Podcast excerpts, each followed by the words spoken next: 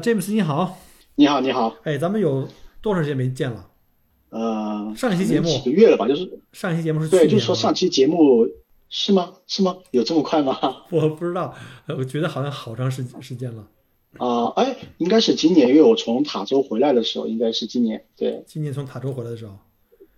对，今年塔州回来可能一个月左右，可能是在三三月份吧，还是什么时候？三四月份 OK。那个我看你这个来这儿澳洲，这个是是来旅游的吗？还是来学习的？我看你到处去跑，之前又看你跑到那个菲利普岛啊还是那个哪儿啊？还有那个 Mornington，还有那个我们那什么 San Kilda Beach 那边去拍日落呀、拍银河，还去了盐湖。我看你刚从盐湖回来。对啊、但是没有办法，因为我们现在澳洲这个疫情又严重了，对吧？不像国内做的那么好嗯啊。本来打算是这个假期去新西兰的。啊，结果然后又把又把又把澳洲给拉黑了。对。啊，然后想最最低嘛，对不对？我要去个乌鲁鲁，对。这个乌鲁鲁也去不了了。啊，现在也只有在我们维州转了。啊。然后这几天呢，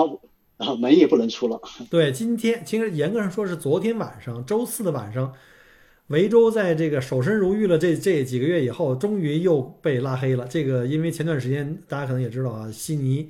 又开始爆发这个呃疫情啊，他们也也现在已经在封城状态。结果呢，有几个从悉尼过来的这个这个这个悉尼同胞跑到维州来，就把我们这儿也给点燃了一个火星儿。好像悉尼今天是九十七例，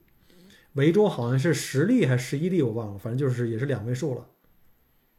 对，他是昨天发现的实例，嗯，然后就昨天晚上，州政府临临时啊紧急通知，呃，维州现在又开始进入到这个第第五次啊、应该是现在应该还是类似像这 Stage Four 的这个封这个封城，就是出行只能五公里，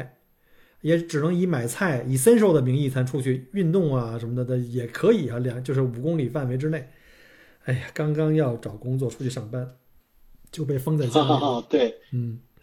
啊，那正好呢，今天就找那个 James 来，呃，约了一起聊聊天。因为之前我跟他聊过这个，今天我们要聊这个话题啊，就是关于聊一下这个信息安全。因为我在澳洲生活了十年啊，我我包括最近也都是最烦的就是，你知道我我那个我那每天电话被骚扰多少多少次吗？我查了一下记录啊，前几天我差不多每天拦截电话大概在一百五到两百个，就之前我已经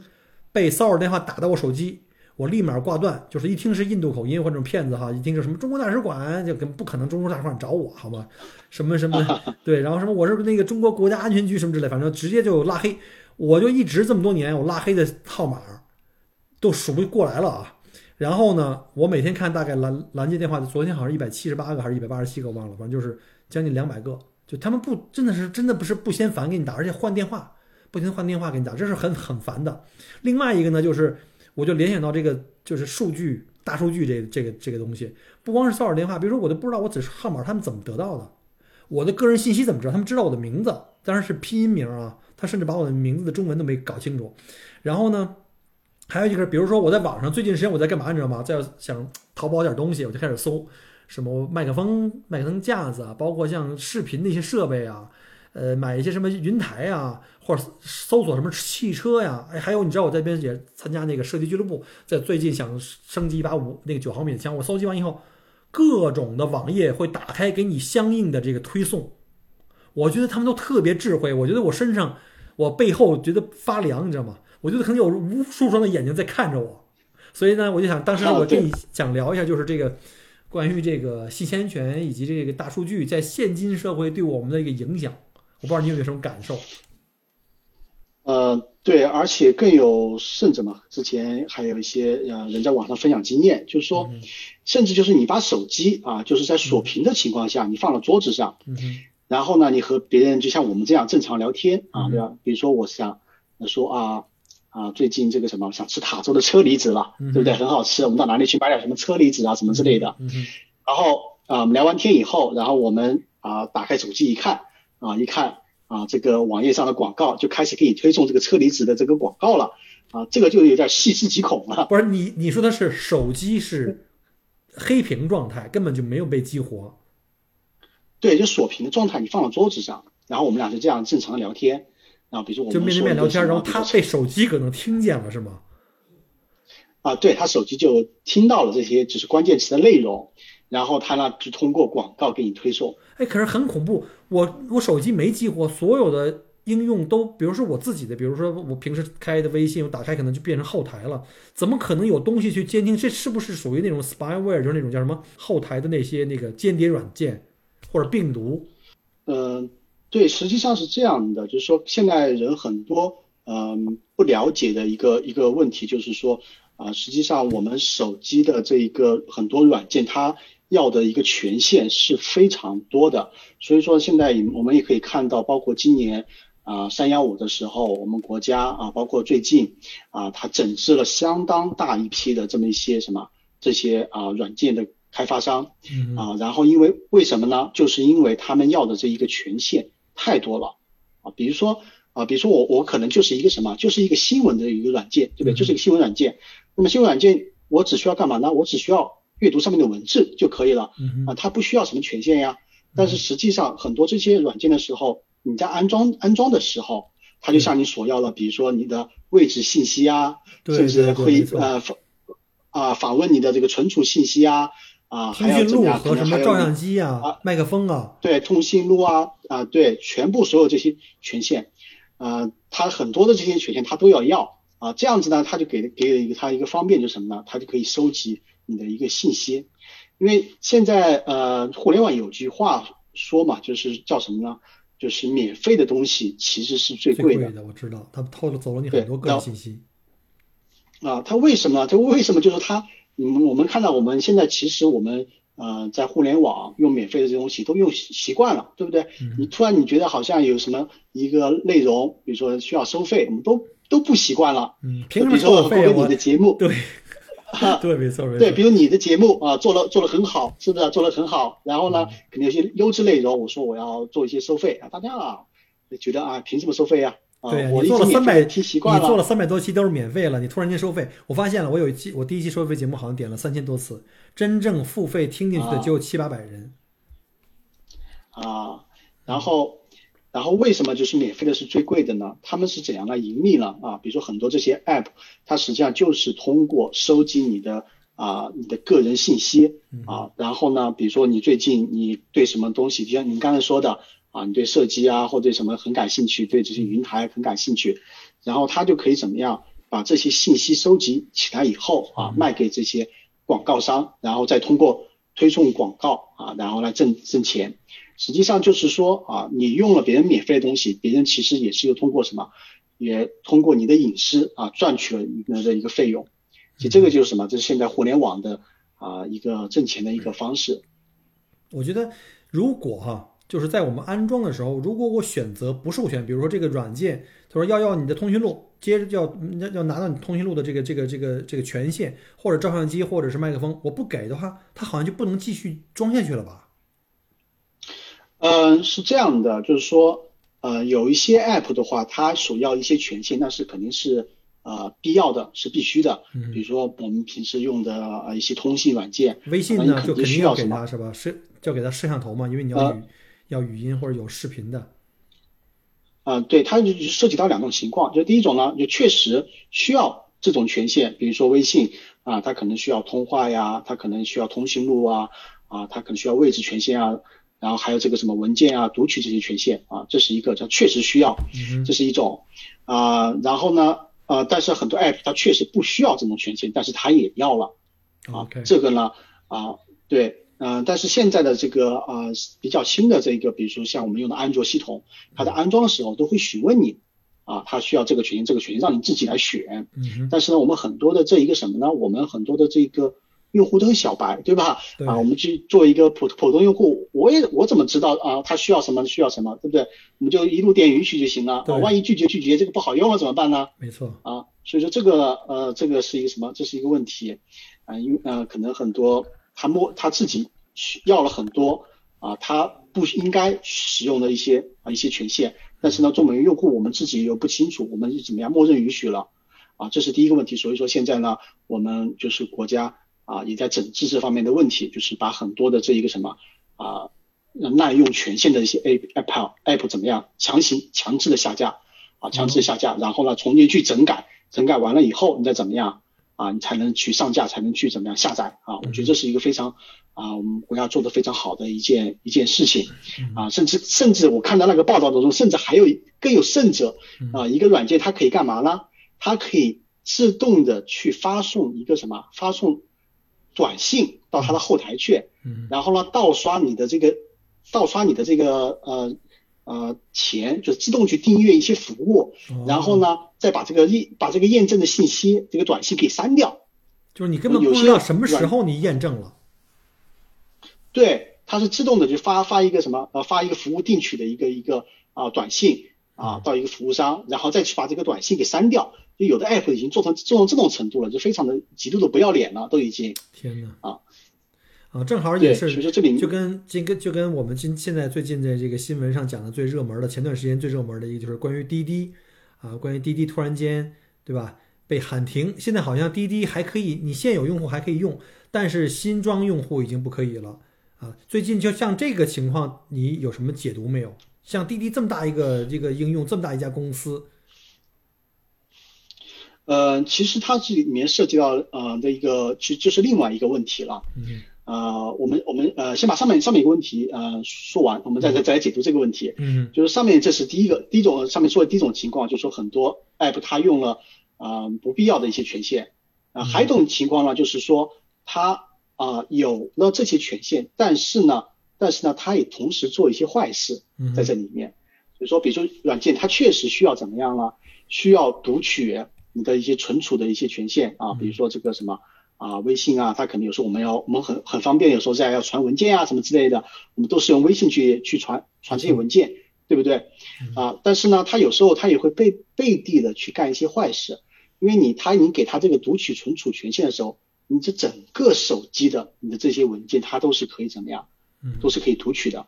那这样子呢，就是说，比如说我们有时候在啊，浏览网页的时候，那么它可能会怎么样呢？我们又会一些历史记录，那这些历史记录都是存在我们本本地的这个手机的一个文件里面的。那么它有些软件呢，它可能自己有这个读取权限，它就会去读你的一个浏览的历史记录，然后呢，再把你的历史记录里面一些关键词提取出来，然后再卖给什么？卖给比如说一些第三方的购物软件，然后呢怎么样来可能赚取一些钱？所以它其其实分成两种情况。OK，这种也是算是大数据的一种后台的分析，跟这个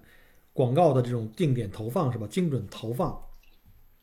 啊，对，就其实这个其实就是看这一个什么，这个 app 的开发商他有没有道德了啊？如果他没有道德，其实他只要有这个权限，就是怎么样可以为所欲为，你对他来说就是怎么样，完全就是透明的。我觉得他如果盗了你信息，包括他知道你喜欢看什么。呃，就是我们常说的这种大数据，它通过你平时浏览啊，因为我知道很多软件上，比如你要看抖音啊，什么小红书啊，你看的方这方面东西多，你会发现它给你推东西，相应的东西会越来越多，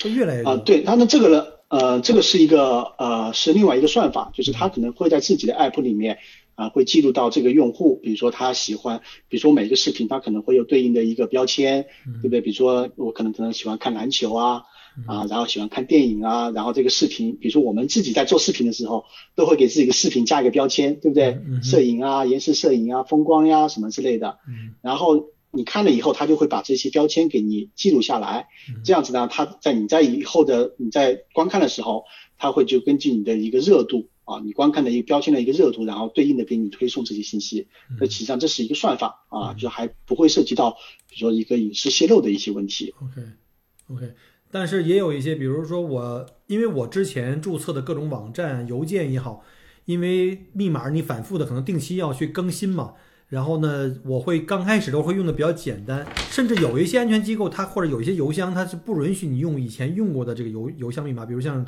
像 Gmail 啊，像 Google 的这个管理。后来我就发现呢，我就把干脆我就把所有的管理权限交给 Google。然后 Google 帮我来设生成临时生成一个密码，而且而且而且我不用记啊，很复杂，可以存起来。可是即便如此，帮我管理这个密码，这个这个 Google 的服务器也会经常提醒我说，你某些账号已经泄露。也就是说，那个密码只有我和 Google 和那个第三方网站知道。那也就是说，那个第三方网站可能已经把我的密码给盗取了。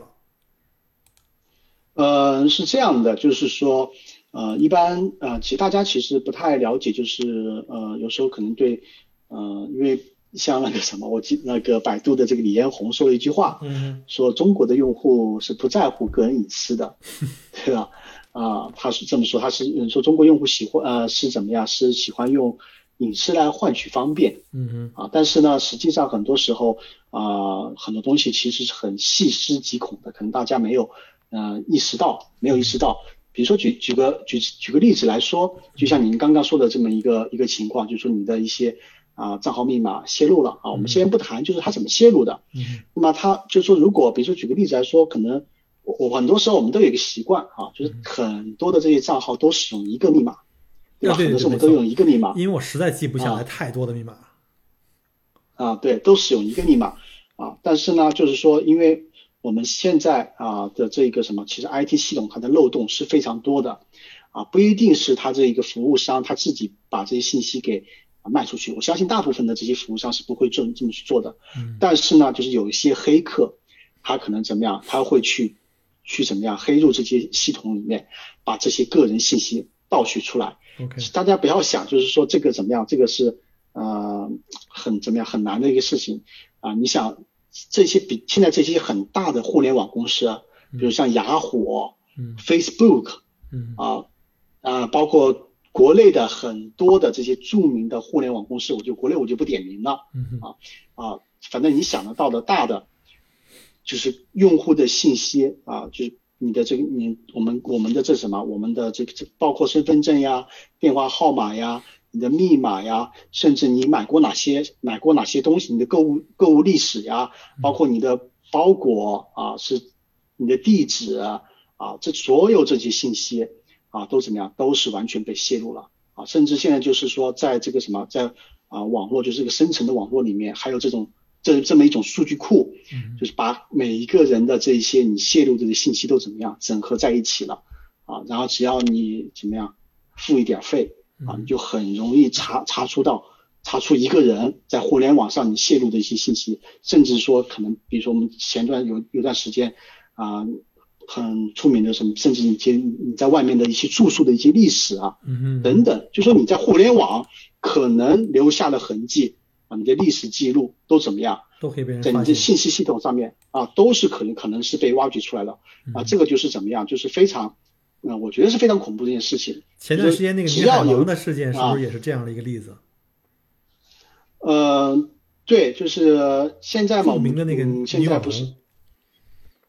对，因为现在很多我们有一些什么这些呃这一些，比如说社会的一些热点事件，对不对？然后呢，引起了大家的一些什么好奇，啊公愤啊，对公愤或者一些好奇或者是公愤，嗯对。然后呢，啊，有些人就怎么样去把这些人的一些隐私怎么样挖出来嗯啊？其实呢，很多时候都是怎么样，都是可能我们在啊互联网上留下的这么一些记录啊，然后呢，可能被别人给盗取了，然后就怎么样给爆爆出来了嗯啊。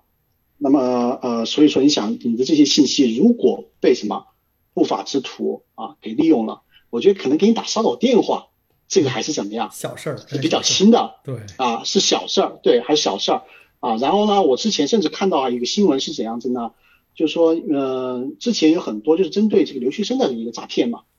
对吧？就是给留学生的这一个家长嗯，说你的这一个学，你的你的子女在澳洲怎么样被绑架了对，出事儿啊了，啊啊出事儿了，然后要怎么样啊？让你打钱，嗯打钱。现在就是说，甚至现在已经高级到什么程度了呢？就是现在他们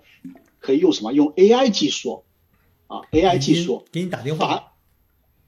啊，还不是打电话，视频就是把人脸换了啊，比如说他可以啊录一个自己啊被绑了在那里，然后然后说哦被绑架了，对吧？在那里，然后呢，他可以找到比如说找到呃受害者的几个几张照片，嗯哼，然后呢把人脸给他换了，这个就很真实了呀，就不是打电话了这么简单了。打打电话给你还觉得啊、可能是假的，是诈骗，对不对？对，啊，但是一般人你可以看看到看到一个视频就觉得这样的很真实。就好像咱俩现在其实就是在连线用视频，比如说他可能用那个学生的黑了那个学生的微信，用视频电话给你打，但是那个视频里出现那个那个人可能是另外一个人，可是脸已经被他儿子照片已经变成就是可以实时变化，比如张嘴眨眼这都可以变成这样的了。啊，对这个呃，对，现在就是 AI 技术已经可以做到，因为前段时间啊，比如说像这个什么啊这些啊国内一些网网站上面不是很火的嘛，就是这些换脸啊这些这些东西嘛，可以把自己的脸放到某个人的明星上面。啊，是不是？然后就可以，然后完成自己的一个明星梦啊。然后，但是呢，同样啊，很多不法分子其实有同样的技术，他可能用了什么？用了一些诈骗啊，什么之类的一些东西。所以说，现在这些怎么样？可以说啊，道高一尺，魔高一丈。所以说，这个我觉得就是识别度不高，比如家里的父母容易被骗。啊，对，所以说呃，我觉得信息这种技术的这个泄露了啊，一方面来说的话，啊，可能我觉得。你打被打到骚扰电话呀，或者是这些还是比较轻的啊。如果遇到一种比较高科技或者比较精准的这种手段的话，我觉得是就是可能会造成的一个后果是非常严重的。所以大家可能一定还是要对，我觉得对这方面还是要引起一些重视。对，所以说像什么现在我们智能手机越来越普及，对吧？在国内现在现在不管你是什么什么身份，你什么人都可以拿一个智能手机，像。对吧？哪怕是在街边卖菜的小贩，都可以拿微信来扫码去收收钱，然后老人也可以用。但是现在因为微信这个用的这个普遍普普及度非常非常大，然后各种群聊啊，各种朋友圈啊，各种的发各种的信息，我就发现有一种特别可怕，就是那种二维码。我曾经啊，我曾经那个在，因为我我有好多好多群嘛，我曾经看到我一个朋友圈的一个朋友，也是在澳洲的一个朋友，呃呃，他就是特逗。在这个朋友圈发了一个二维码，好在啊，我当时提醒周围的人不要轻易去扫这二维码，是因为他扫了那个东西之后，可能获得某些软件的观看权限。结果他扫完之后的一个结果是什么？很快那二维码后面可能就是藏毒了，他的手机通讯录，所有的人的这个通讯录全部被盗走。然后同时呢，就是那个那个二维码扫完之后，那个软件的后台呢。就用这个人啊，他也是我们澳洲的一个一个就是喜马的一个主播吧，以他的名义发给他的朋友圈所有的人，就是一对一的发出去这个二维码，就快来扫啊，这这里什么好好玩的信息什么之类的，就造成了这种这种像病毒式传播，一下很多人就有了。然后呢，他自己呢密码也丢了，后来就是九牛二虎之力找回密码，重新登录，删了那个二维码。赶紧在朋友圈发一个帖来声明，说刚才那是有毒的一个链接，大家不要去再再转发。但是已经造成了可能不少人的这个这个再次转转发。幸好当时我看这这这种东西，我很怀疑，我就提醒他，结果已经提醒都晚了啊。像这这种情况，什么各种的二维码不明的这些东西在各种群里出现，我觉得大家不要有这种好奇心去扫，或者用各种东西去去。去诱惑你，比如说你扫码这个可以什么什么十块钱东西白送给你啊，千万千万不要信，不不贪小便宜就不会吃大亏。嗯，对，其实确实，我觉得就是说，嗯，现在就是现在现在这个呃现在这个时代啊，就是说这些东西很难防范啊，很难防范。比如说有可能有些东西是怎么样啊，有可能是你比较信任的一个人发给你的，你一个朋友发给你的，但是他可能是被感染病毒了。对吧？然后你打开以后，其实你是有时候是很难去分辨这些东西的。啊，我觉得可能一些比较好的一些方法呢，就是说啊，几个几个层次吧。我觉得几个层次吧。啊，就是说呃，从硬件啊，然后到个人的一些呃意识，各个各个层级。首先呢，我觉得从啊硬件上面来说的话啊啊，可能我觉得第一个呃。说实话啊，说实话啊，可能苹果手机在这个 iPhone 就是在这个隐私方面确实做的比安卓要多一些。啊，因为我今年呢啊，今年我正好也修了一门课啊，就是一个逆向工程，然后里面呢，我们我们在研究，就是跟着导师研究的一个内容，研究的就是这一些啊，研究的这一些啊，这些软件的一些后门的或者是一些病毒的这些东西。啊，其实所有的案例都是怎么样？都是安卓手手手机上面的，啊，苹果手机上上是没有的，因为苹果手机啊，对它自己的这一个应用控制是非常严格的，你只有在苹果的这个官方应用市场上面才能下到这个 App，所以它是非常严格的，啊，然后其实谷歌它也很严，但其实在国外我们都是只能通过 Google Play。去使用这一个什么，是呃下载这些 app，就它帮你过滤过最起码对吧？就是第一层的这个基本安全，它应该帮你，就是允许它的仍允许上线的应用，最基本是吧？Google 就是 Google Play 已经基本上做了一些初就是初次的这种筛查。啊，对，它实际上也是做的非常好了。呃，你像有时候，比如说我们在安装一些国内的软件，就是通过一些第三方平台安装一些国内软件在安卓手机上面，啊，然后 Google Play 它可能有时候就会弹出一个消息来警告我，说这个 App 可能怎么样不安全，你是不是要安装啊？啊，我说了没，我我我那没办法，我不我我必须要用它，对，我只有安装。啊，所以说可能很多国内的一些软啊 App 呢，它可能在 Google Play 甚至都上不了架啊，它可能就会存在一些这么一些问题，所以总体上呢，就是啊。iPhone 啊，它第一个就是在应用上面呢，它的安全性要更高一些。第二个呢，就是说它在这一些啊 iOS 对啊，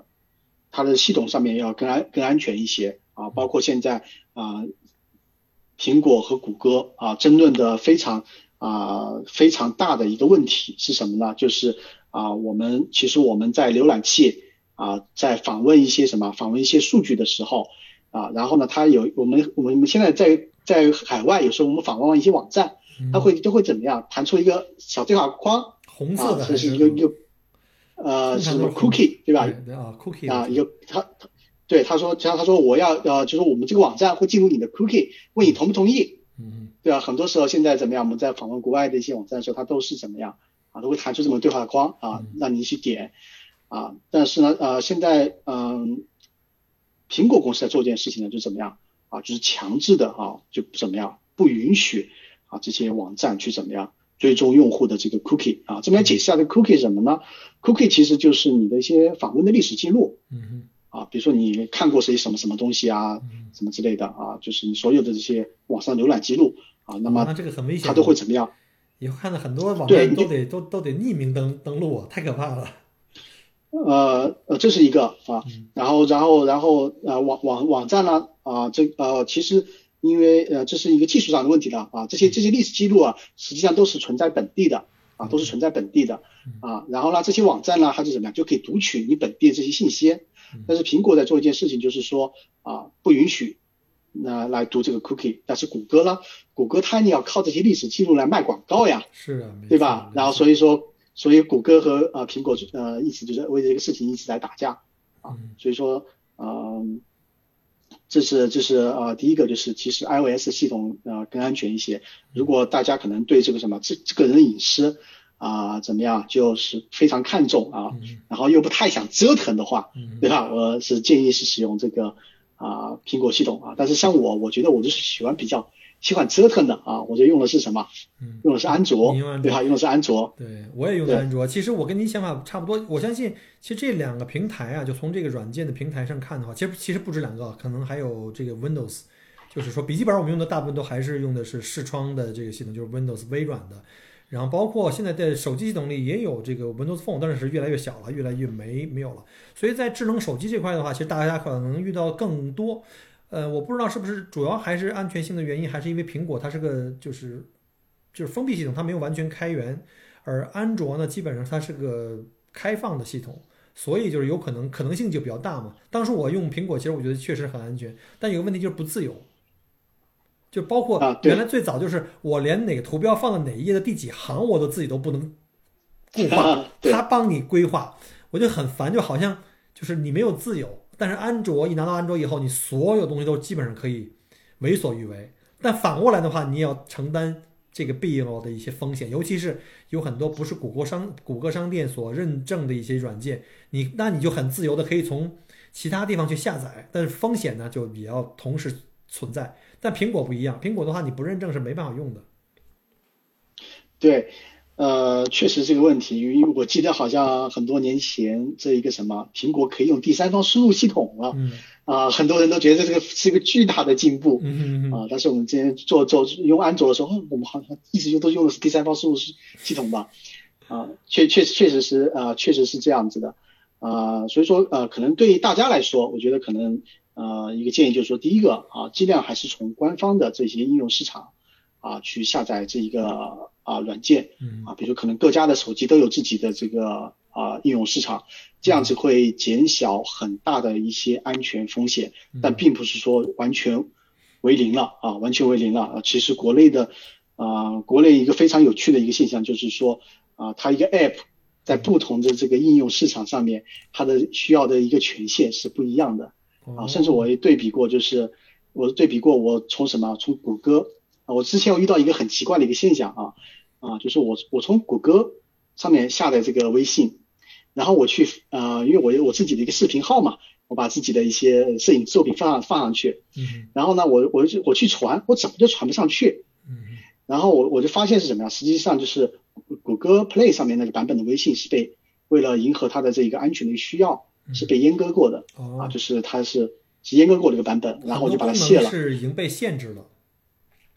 对，然后我又从呃微信官方上面去下载了一个版本，啊，结果一切都 OK 了啊，一切都 OK 了，但是它也就会弹弹出一些小东西出来。嗯对，所以说它不同的应用市场，它可能怎么样，它的一些版本也不太一样啊，所以这是可能是啊、因为国内这个一些原因的导致的啊一个问题。但是啊啊，尽量还是就是说从这些官方的这些市场去下啊，它的怎么样，它的安全性要怎么样啊，要更高一些。然后第二个呢，就是说啊、一些比较高端的玩家的话啊，一些高端的玩家你就可以怎么样呢？啊，你可以去长按这个 app。然后呢，它会弹出一个这个叫什么诶 app 信息的这一这一这一个一个一个视窗，嗯然后你点进去以后，你就可以详细去看啊这个 app 它到底需要啊你的哪些权限啊，那么它怎么样呢？啊一些你觉得没有必要的啊，我们就可以把它关了。比如说啊，比如说我用微信，我就觉得它，我觉得默认微信是可以读取你的通讯录的，对不对？我觉得你读读我读我通讯录这个就我觉得没必要，对不对？我就把它把它关了。啊，然后呢，其实我也不用微信计步功能啊，我也把什么把这些计步呀等等啊这些权限就怎么样啊，就全部给关掉了啊。因为微信它可以，因为可以用通过这个计步功能，默认来追踪你的一个什么一个运动运动轨迹啊，所以说我就把一些没我觉得没必要的东西就就关掉了啊。这是一些比较高端的一些啊一些啊玩法了。然后还有就是可能就是啊，郭哥说前面说的就是一些。啊，第三方的一些啊 link 呀，啊，尽量就怎么样啊，就不要去打开啊，尽量不要去打开。OK，就是不该看的不要瞎看啊，看了以后也最好不要用自己的真实的信息去做一些什么注册呀，什么之类，留自己的电话呀，或者是什么 cookie 呀，啊，嗯，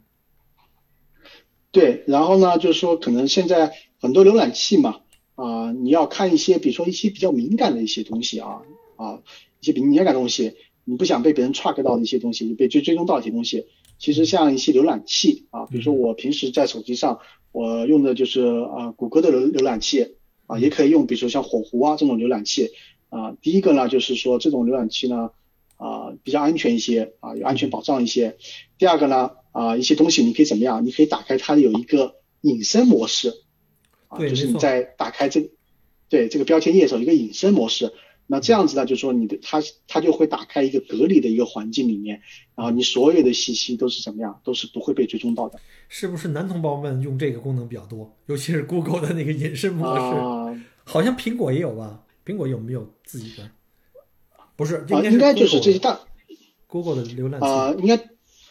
对苹果浏览器都有，就是这些大一些浏览器都都会有，但是呢，呃，可能很多些安卓用户呢可能会用一些。比如说国内的什么 UC 啊，什么这个啊，什么这些这些浏览器吧，对吧？它可能自带一些很多这些推送功能啊之类的啊。但是我建议呢，就大家还是用一些比较一些比较大的这一些啊浏览器啊。第一个，它可以保证它不会收集你的一些信息，因为你用 UC 的时候，它实际上它会收集你的信息。你点一些新闻的时候，它下次就会怎么样？根据你的兴兴趣爱好，给你推送一些什么。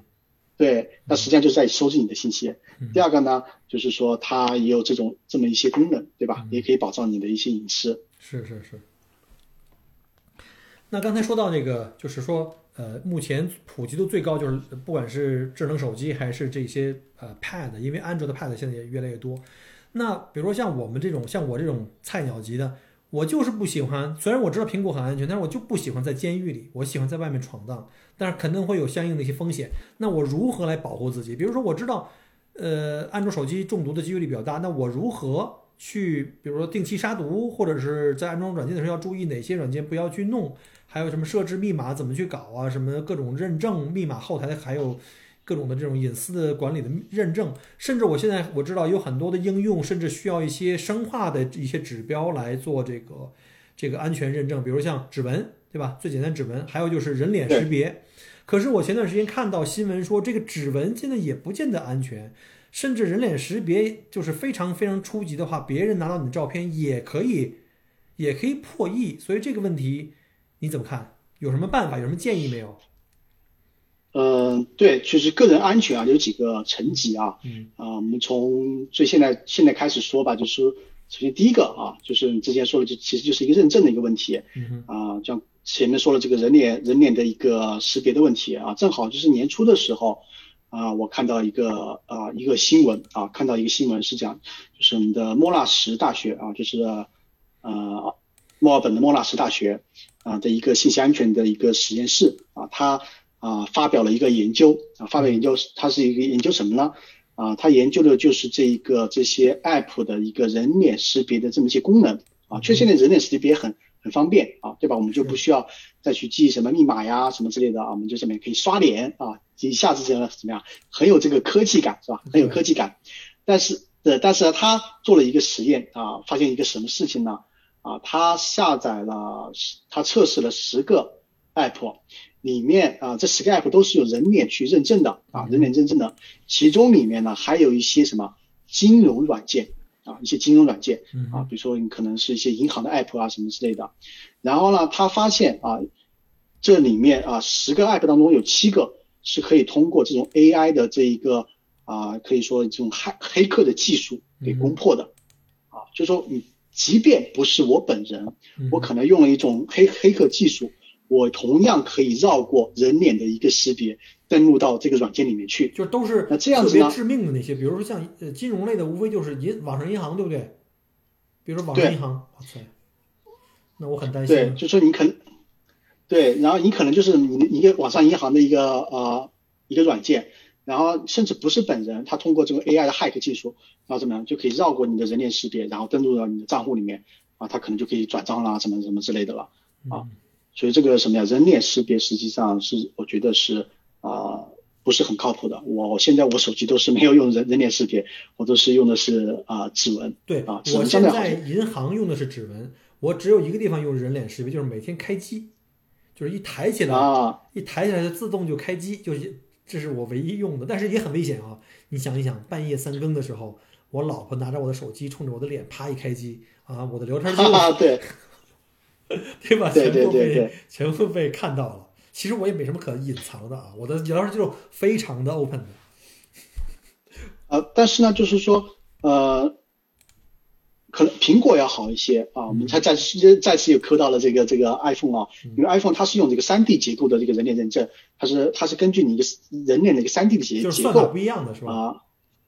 呃，它更精准一些，对，要更精准。但是呢，啊、i p h o n e 呢，它这种人脸识别，它实际上都是一个平面的，就是一个照片上的一个，其实一个照片的一个二 D 的一个对比安安卓是对比吧？安卓是平面的吗？啊，对，是平面的啊，它是算属于它的一个安全性要更低一些啊，所以说呃，像这种它可能就可以使用到这种 AI 这个 hack 技术嗯啊，如果真的有这这种能力的啊，虽然现在是还是怎么样，还是这些研究人员发现了这种漏洞漏洞，嗯但是研究人员他把这种漏洞发出来以后啊，像有些黑客他可能技术比较高的，对，就开始呢就可以去实就可以就可以实现了啊。嗯比如说我哪天我可能捡到你的手机了啊，正好我把我还有你的照片，对不对？然后我可能就可以怎么样？我就可以把你的手机解锁了，然后你所有的信息啊，因为我们现在基本上我们的手机里所有的信息都在手机里面，对不对？照片呀、然后呢密码啊，天哪，太可怕了！对你所有的信息基本上对我怎么样就暴露了。哇塞，那怎么办？那我以后就不能给自己拍拍照，或者说每次给自己拍照啊，把美颜加高十倍，看起来根本不像我，这样是不是反而更安全？对，把脸磨平啊，这样子就对，然后那个人工智能一看这人根本不是我，差别太大，啊。对吧？对，啊，所以说这个这其实这个就是什么？这是一个呃生物安全的一个啊、一个一个问题嗯啊，所以说嗯、第一个就是第一个第一个不要尽量不要去使用这个人脸识别嗯啊，然后第二个呢就是说嗯，可能很多时候我们比如说呃，经常我之前在国内的小区，比如说他为了业主方便嘛，嗯他可能会让怎么样业主去采集呃人脸呀或者指纹啊信息啊，然后在小区门口加一个什么指纹锁啊。哦，然后什么人脸识纹锁呀，对不对？这个这很好啊，我觉得提高了小区的安全性啊，那些外面那些坏人不就不可能进来啊？但是但是也存在另外一个问题，就是说你怎么能第一个，你怎么能保证小区对吧？物业收集了你的这些生物信息以后，它不会被用作其他的用途？这第一个。哦第二个就是说你怎么来？对，这是第一个啊，这是我们一个恶意的揣测啊。嗯第二个就是说怎么保证，就是说他收集的这些信息，他存在自己的服务器上以后，不被黑客攻破以后，哦对，然后收集走了，然后你的生物信息就怎么样被泄露了？所以这个真的是挺麻烦的，挺麻烦的。对，所以说这是呃这是呃第一个层级，就是说啊、大家对自己的一个什么生物的这些信息一定要敏感，就是敏感，就是啊、你只能自己去使用，或者是交给政府这种比较怎么样比较权威的这些机构去使用，尽量不要怎么样交给什么第三方啊去使用，可能会很方便，但是呢可能带来的一个风险啊非常高。是没错，没错，真的要注意。所以呢，这个这个平时也不能乱七八糟什么码都扫，然后呢，也要还要就是经常要杀毒。说到这个杀毒，呃，给点什么建议？好像苹果没有什么杀毒软件吧？安卓应该有各种大把的软件，但是我不敢用，我怕那个那个号称是杀毒软件本身本身就是个新病毒。啊、对它呃有些呃软件就是 i iPhone 上呃嗯就是安卓上面啊确实有一些就是安全的一些软件，嗯嗯、但实际上呢，因为本身这一个呃手机操作系统和电脑的操作系统，呃有一些啊、呃实际上机制不太有些不太一样嗯啊、有些不太一样，所以说呃可能更多的安全威胁还是本身就是在 App 本身，嗯就是它 App 本身有这些呃权限，或者是一个或者或者说这个 App 本身就是一个病毒。，OK，能举个什么例子吗？我看我我是不是用过呀？不小心我用过。呃，举个例子吧，啊，举个例子就是呃，这一个前段时间不是我们国家公布了啊、几个输入法吗？嗯啊几个输入法，然后把它把它怎么样啊、告示了，说这些输入法它怎么样非法的去啊获取用户的一些信息啊，嗯其中有一个比如说就是一个讯飞输入法，然啊，后它就会干嘛呢？我也用的讯飞啊。哦，对那那很不好意思嗯，啊，对你可能要卸载重新装一下了，可能现在要好一些就是那个 iFly 嘛，我是用的是呃我啊，对。嗯，那就是我要把它删掉，重新装就好一些是吗呃下新版本嘛，因为它已经被整整治过了。？OK 啊呃，对，要不就是怎么样？呃，用谷歌啊、我用的是谷歌拼音，OK 虽然难用一点啊，但是我我很放心啊，我很放心。那或者说我呃从对 Google Play 的应用商店里去下一个，如果有讯飞的话，它肯定是也是被监管着去上架的，对吗？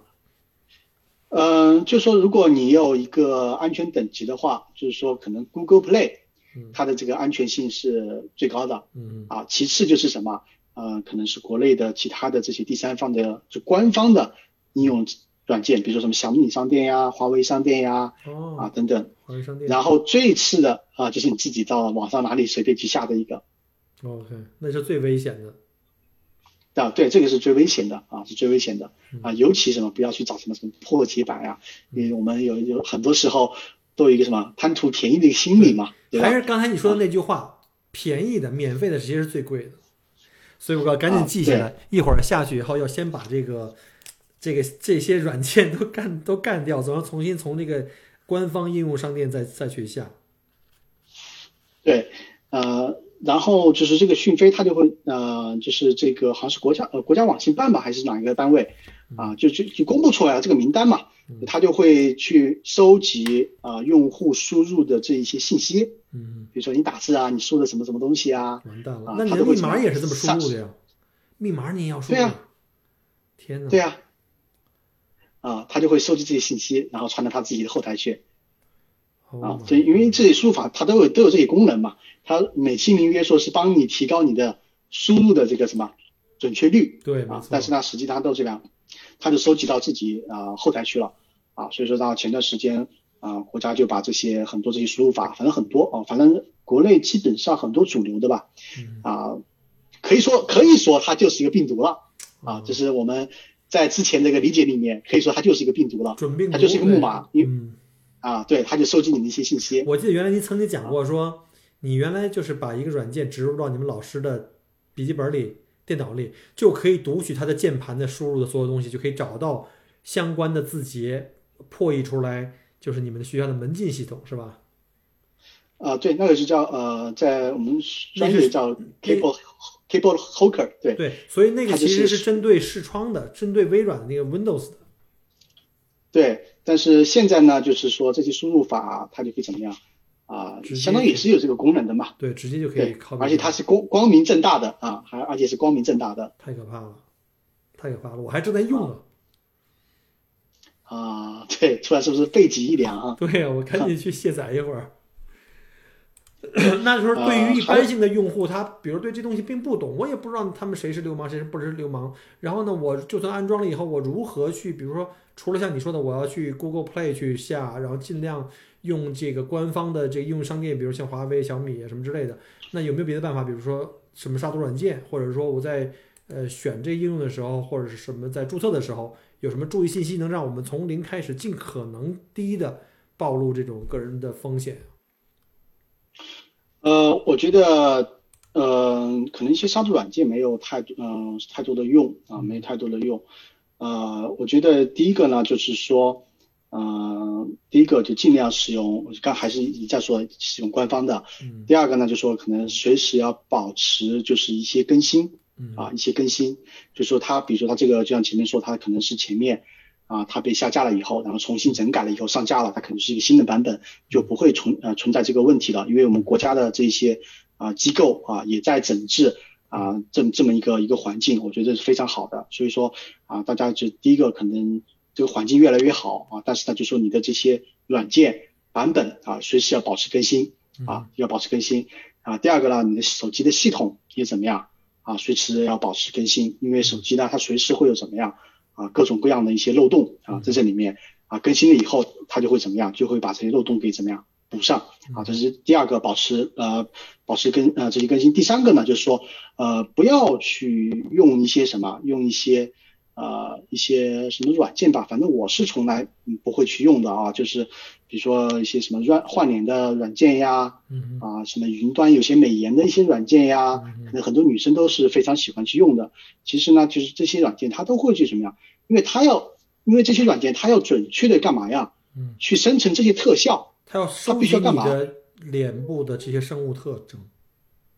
对，它需要大量的这些用户数据来怎么样作为一个支撑啊，它才会做的怎么样，做的越来越精准。所以说你在使用的同时，你的个人的这些生物的一些数据就会被它收集到了。然后它到底有没有被被合理的运运用了？虽然说它可能是说啊、我们有个隐私声明，我绝对不会把你的你的这些个人信息用作其他用途，大家可能都不会看这个。OK，我知道了，对吧？嗯但是呢，啊、但是呢，啊、反正我是不放心啊，我是不放心的啊。然后是怎么样？就尽量不要用这些这些东西啊。第三个呢，就是说啊，谨慎的去填一些什么自己的一些个人的一些信息啊，因为我们很多时候我们在一些 app 上面都他会都会要求收集你的一些个人的一些信息，对吧？电话、啊邮箱，如果要填什么生日，这都挺可怕的。对啊、如果实在要填的话啊，你可以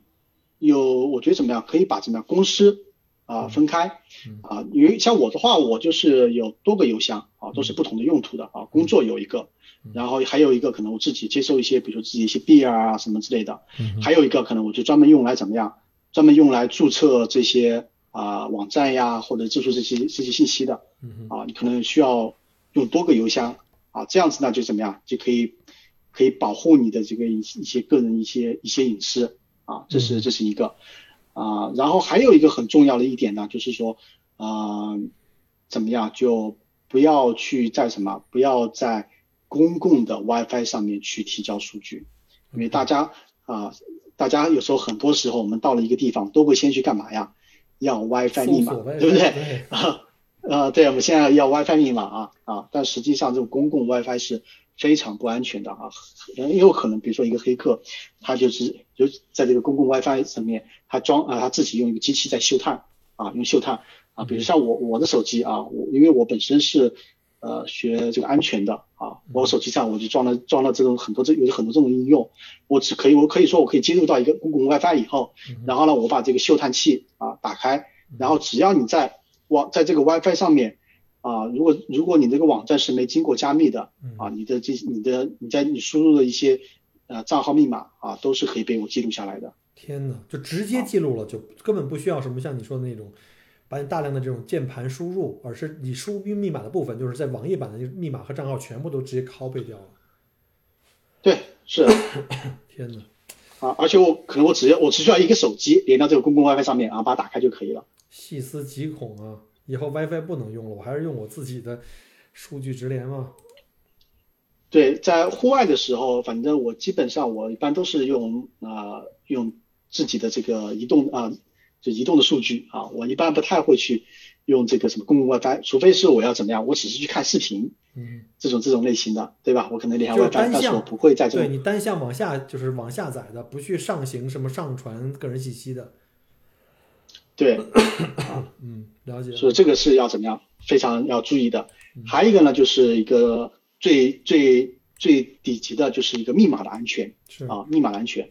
呃，其实密码的呃，这个是其实这是第一道门嘛，啊，这是第一道门。那么怎样来保证这个密码的安全呢？啊，首先第一个啊，第一点就是怎么样啊，避免这种什么弱密码啊，避免这种弱密码啊，因为很多人，我觉得很多人可能一个习惯，大家的密码，我觉得可能百分之八九十的人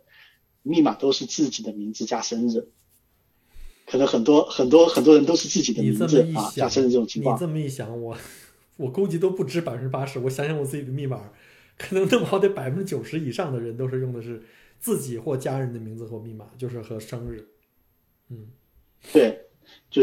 第一个啊，避免啊，避免这一种啊，这种这种密码，这种密码就是，首先就它很容易被猜到啊，很容易猜到。就黑客他只要怎么样啊，只要把你的名字拼音怎么样输入进去，把你的这个什么，把你的生日输入输入进去，反正组合只有那么几种嘛，对吧？要不你的这个名字在前面，数字在后面，数字在前面，名字在后面，对不对？要不在中间，因为这个组合量就非常小了对。啊，它可能只需要怎么几几秒钟的时间啊它甚至。都不是自己去人去给你组合，可能有专门的软件，就输入这几个要素，它自己就排列组合，排列组合，对吧？这种这种啊谍战片儿我们也见过，对吧？一插个什么卡，都都自己读一会儿就读出来了。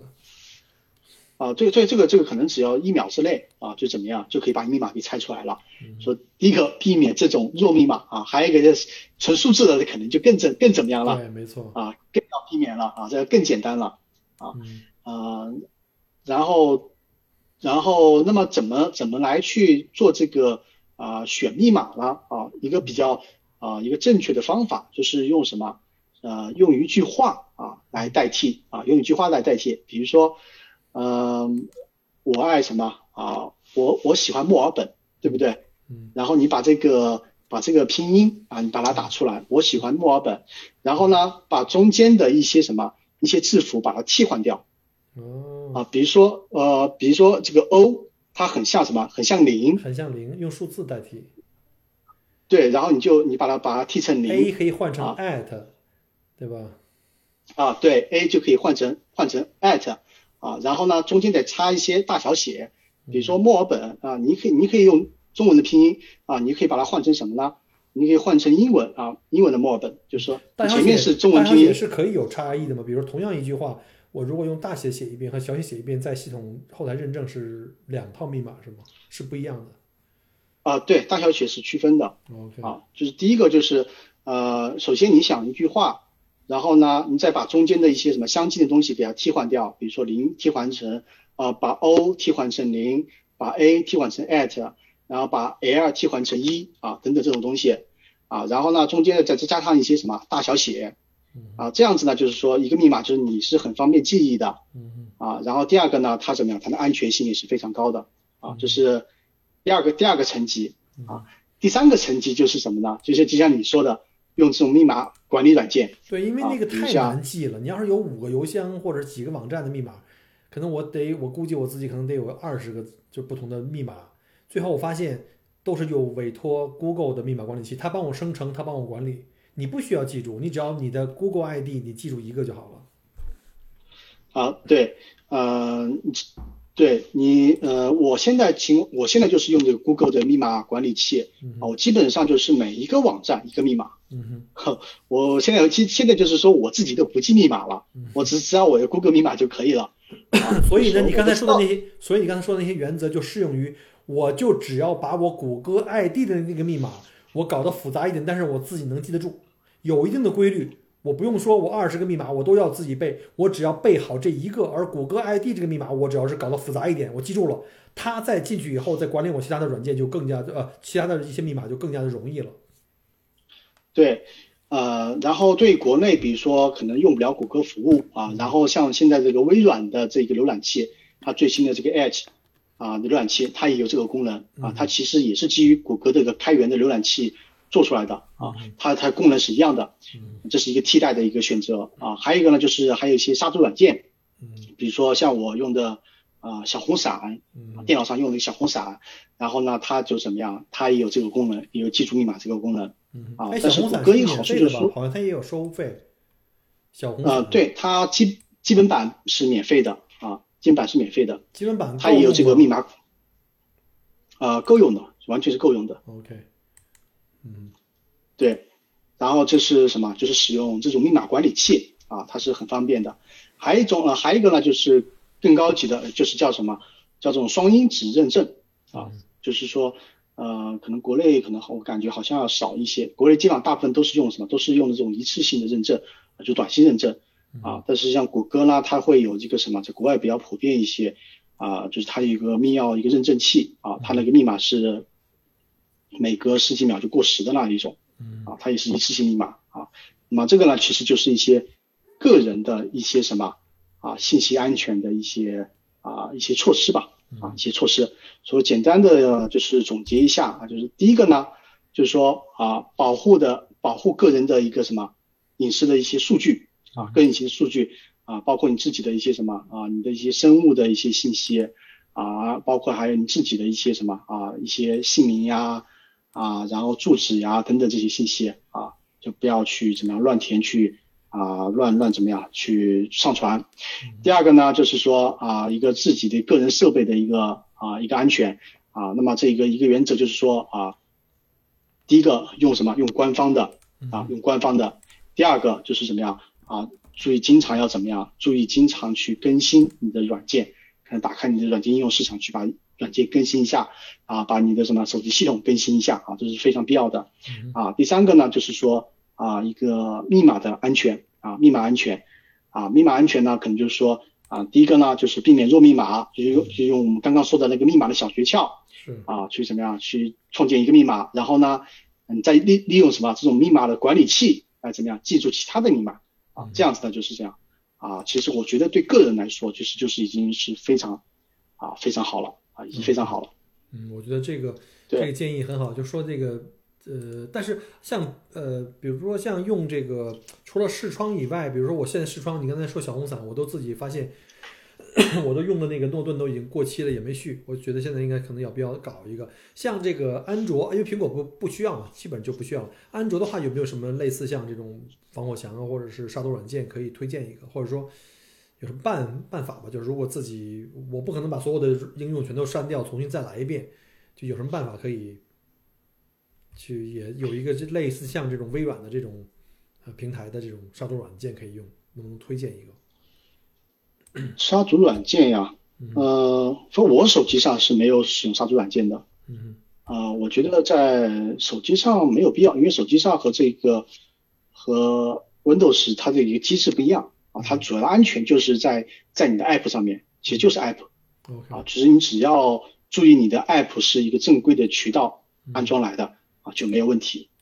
OK，了解了。所以说还是要推荐这个官方的，就或者是这种大的应用商店的。国内的可能就是像你自己手机品牌的应用商店，以及在海外的话，可能就还是用这个 Google Play。对。不过说到这个。呃，手机系统升级，因为刚才你讲过了，说你要经常保持自己的系统升级，它可能有一些软件或漏洞的话，后门的话可能会及时修补。但是我可能有一个反例，就是我现在在用的这部，呃，这个华为的 P 三零 Pro，我得给大家去怎么说，应该叫做吐个槽吧。我这手机才用了不到两年，就是最近的一次，可能大概在四个月以前吧，就是在我手机的，它是我因为我是合同机嘛，合同机在这个。呃，在这个什么，在合同机这个到期之前的两个月，特别的巧，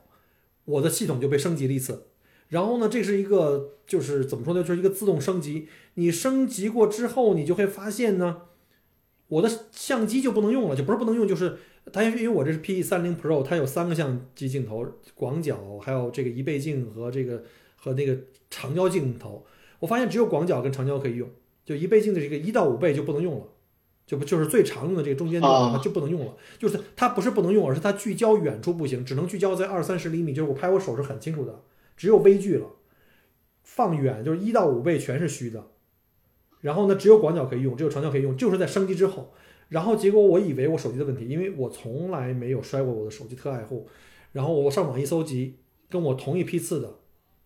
大面积的是这种问题。而且有人在他的华为的这个官方俱乐部，就花粉俱乐部里面，还曾经发布过这种一些呃方法，就让你把升过级的倒退回去，各种的特别复杂啊，可能要没有这种 IT 背景知识的，可能都没法弄，就重新再刷刷遍机。结果刷到一半发现。他是之前可能半年以前还是一年以前发的这个这个这个这个消息这个方法，结果后门已经被华为给堵住了，就是已经没办法刷回了。我刷回去一个版本也是没用，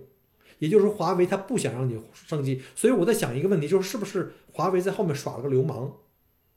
他就是逼着你换新机。我通过一次升级，你这相机就出问题了。结果有人人就到了国内去呢，是花了八百块钱。把这个说，据说是你说你相机坏了，我给你重新再换个硬件，其实可能不一定真的换硬件，因为有人自己刷成了，就什么问题都没有了，或者说还有人说到了他的到我这关键时刻，这时间到了以后，该升级的时候，他禁止了自所有自动升级，就都正常使用也没问题，所以这种的问题我就觉得特别无语了。他你说他不是个安全问题，但是我没法用了，我现在相机没法用那个一到五倍，而且不是我一个人，我上网一看，很多人都是这样。那这个我怎么办？这个这个不属于今天我们这个什么安全的话题，但是属于这种一个特别无无奈的一个，对吧？官方他是不是在给你使绊子，故意这样的，就是设限设限给你的这些消费者，这是不是属于比较流流氓？我我那什么一下哈，我吐个槽。嗯，对，对，因为呃之前确实就是说不是说那个呃三星和苹果啊都爆出这一个什么降频门了嘛，嗯，就是说。啊，它会系统升级以后啊，它会把你的老的型号的这些手机的 CPU 的运行速度，嗯啊降低啊，让你觉得这个手机啊越用越卡，越用越卡，然后让你怎么样啊，让你去换新机。OK，这个三星和苹果这个确实是这么干过，我知道苹果这么干，因为很多机器就你原来用的很好，但是当它一发行新版机的时候，你旧版机的很多应用都越来用的用越来越差。你就想什么呢？啊，可能是因为我要升级这个这个 app，结果你升级发现升级了 app 以后就不能用了，或者说效就是那个效果非常差，非常慢，拖慢了，甚至有很多软件的升级就不让你升级。比如说旧版的 iPad，我现在就或者是手机，我就不能够再升一些新的应用，比如某些版本的那个微信呢，或者什么其他的应用就不能用了。这就是我觉得就比较流氓的，就逼你去逼你去这个这个买新机。可是呢？我在想，其实苹果和三星也这么干过。可是有一点，苹果就是说，如果我不升级了，如果比如像我那个，我现在还有一个特别古老的一个 iPhone 4S，我不升级了，我现有的东西都还可以用，我不升级了是可以的。但是像这个，我这个华为这个 P30 根本就不能用了，好吗？我只能去换个新机。现在我就在想，我因为我在也这这这个可能跟今天话题没关了，正好我想向你请教一下。那我如果再买一个新机，但是我还想买安卓，你推荐哪个？呃，我觉得啊，就是如果你是海外海外的用户啊，嗯哼，啊，比如说你在澳洲，我建议就是说对一般的用户来说的话，啊，尽量还是就是选择就是在这边市场上面出售的这些机型，啊，比如说啊，像一加，对吧？我之前也是用的是一加，啊，因为它标称它是比较发烧的嘛，啊，这比它可以比较像我这种比较喜欢乱爱折腾的，可以去刷机啊，定制一些功能啊什么之类的。对，但是呢，它是没有在澳洲市场发售的，啊，就意味着，比如说出了一些问题，啊，你作为一个普通的消费消费者啊，你又没有这个技术能力，你是没法去解决的。所以第一个呢，就是说，我觉得对于大部分的这个用户啊，第一个是选择怎么样啊，在这边市场上在发售的，啊，呃，然后第二个呢，我觉得一个原则还是尽量去选一些怎么样，嗯，比较大的这些品牌吧。啊，尽量还是选择一些比较大的、大的一些啊一些品牌，嗯，但是呢，我觉得呃，如果确实怎么样，你想省心的话啊，嗯确实想省心的话啊，我觉得还是啊，iPhone 是最好的选择。OK，就是如果作为这种省心，然后呢就图安全，我也不想费劲，也不想追求所谓的什么自由，就还是选用 iOS，就是用苹果系统。然后再有一个就是，就是如果要是一定要选谷歌的话，我你认为我应该是选三星呢，还是选国内那些什么一加那些品牌，vivo 啊？有没有什么建议？就是如果是你买的话，这样重新买一部安卓机，你会买哪个？这样说的简单一点那我现我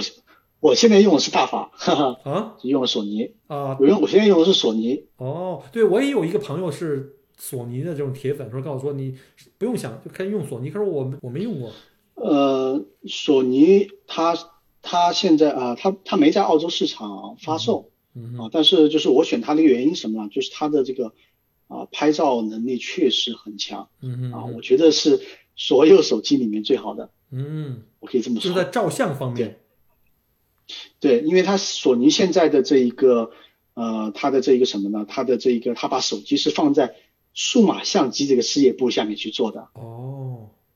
它索索尼对它的定位是什么呢？就是一个入门级的相机。那你这么说的话，其实是基本上是呃，可能帮我理清了思路。对我来说，就是照相跟摄像。呃，对，索尼它最近出了一个呃 Mark Mark Three 吧，啊、Expert 的 Mark Three 啊、做的呃确实性能很强大，因为因为我现在用的是 Mark Two，我上次去我上次去凯恩斯的时候，我就没有带没有带我的单反，嗯然后我所有的这一个视频啊、照片啊，包括我的延时啊，啊，我全都是用我这个手机去完成的，嗯然后其实后期出来的效果其实啊、是不亚于单反的。哦，真的太好了。那今天我的一个节目收获太大了。其实我们这个之前聊的话，就是从这个，呃，整个从网络安全到这个手机系统或者是电脑系统的安全，以及我们日常使用的一些习惯，一直到我现在最近我最头疼的问题就是选手机。所以今天我的节目录的是非常有收获啊，非常非常感谢 James。那呃，我们还有什么要补充的吗？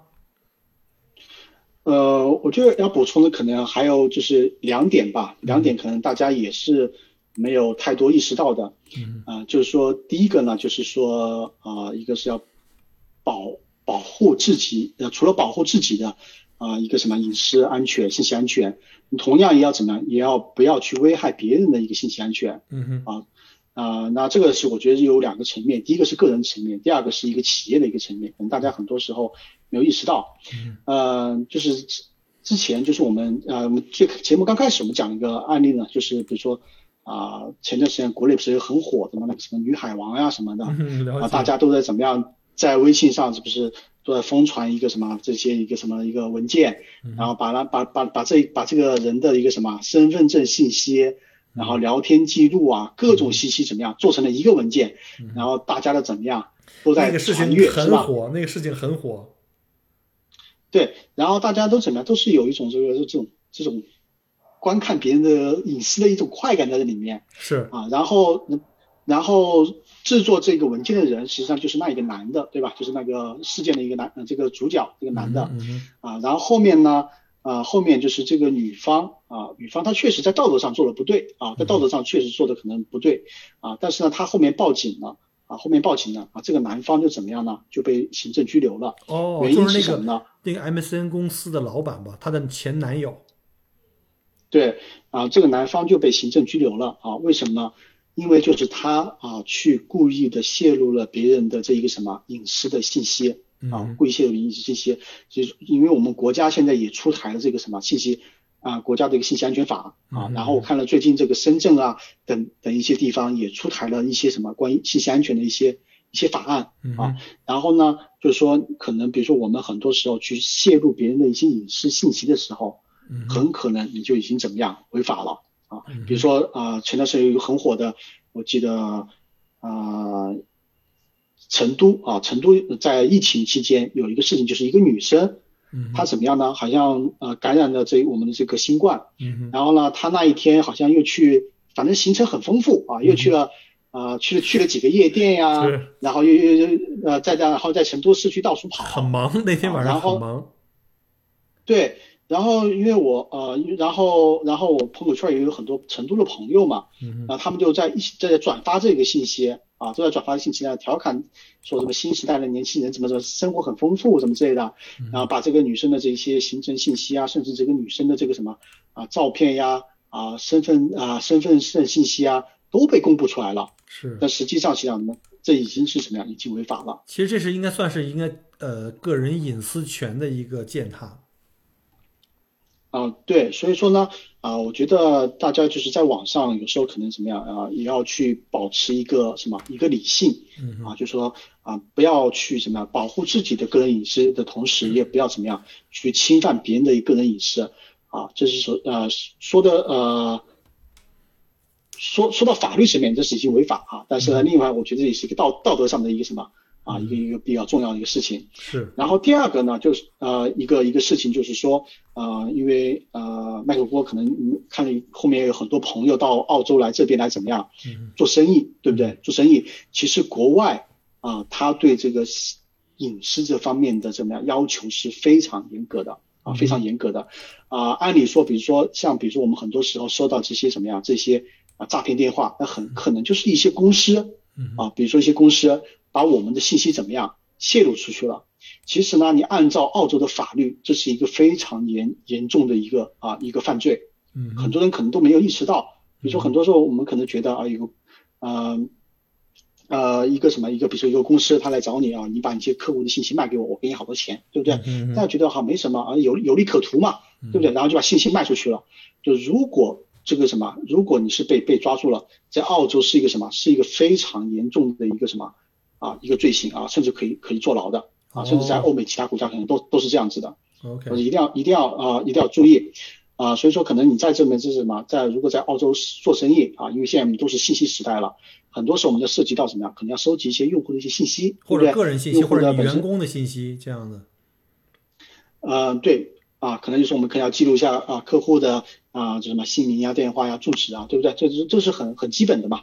很基本的一些信息啊。但是呢，啊，对澳洲的一些法律规定啊，如果你怎么样，你泄露了啊，第一个，如果你故意泄露了这个什么啊，这一个别人的信息的话啊，可能会被罚款到什么五十万澳元到二百一十万澳元。这是公司，就如果要是这个公司收集了你信息去卖，那如果个人呢，比如说我知道谁的信息，我在网上去。去贩卖的话会怎么样？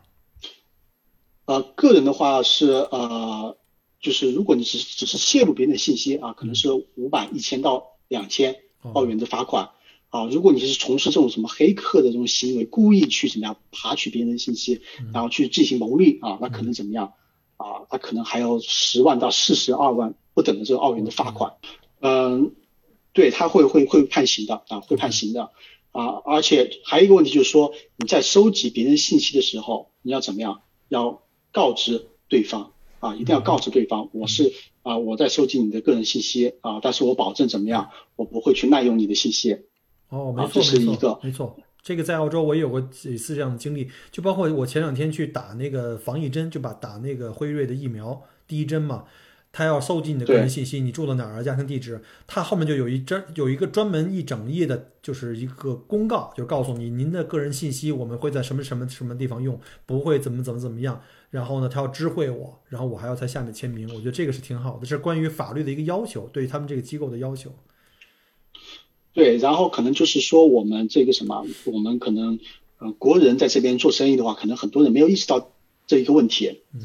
啊，然后呢，啊。就是说，嗯，你收集用户信息是可以的，然后你也必须要告知用户。然后第，然后第三点呢，就是说你不能用作第三方的用途啊，你就不能把用户的信息收集起来，再转手给第三方呀，或者啊用作其他的一些用途啊，这也是不是允也是不被允许的，而且怎么样也是违法的。OK 啊，然后呃，然后呢，还有一点就是说，如果发生了这一个什么信息泄露啊，信息泄露必须及时的。报告政府啊，因为澳洲它会有一个专门的一个啊信息安全的一个部门啊，有个专门的一个信息安全的部门。如果比如说你发现你的信息啊，你的用户信息被泄露了，必须要及时的报告用户。你没有及时的报告用户，也属于违法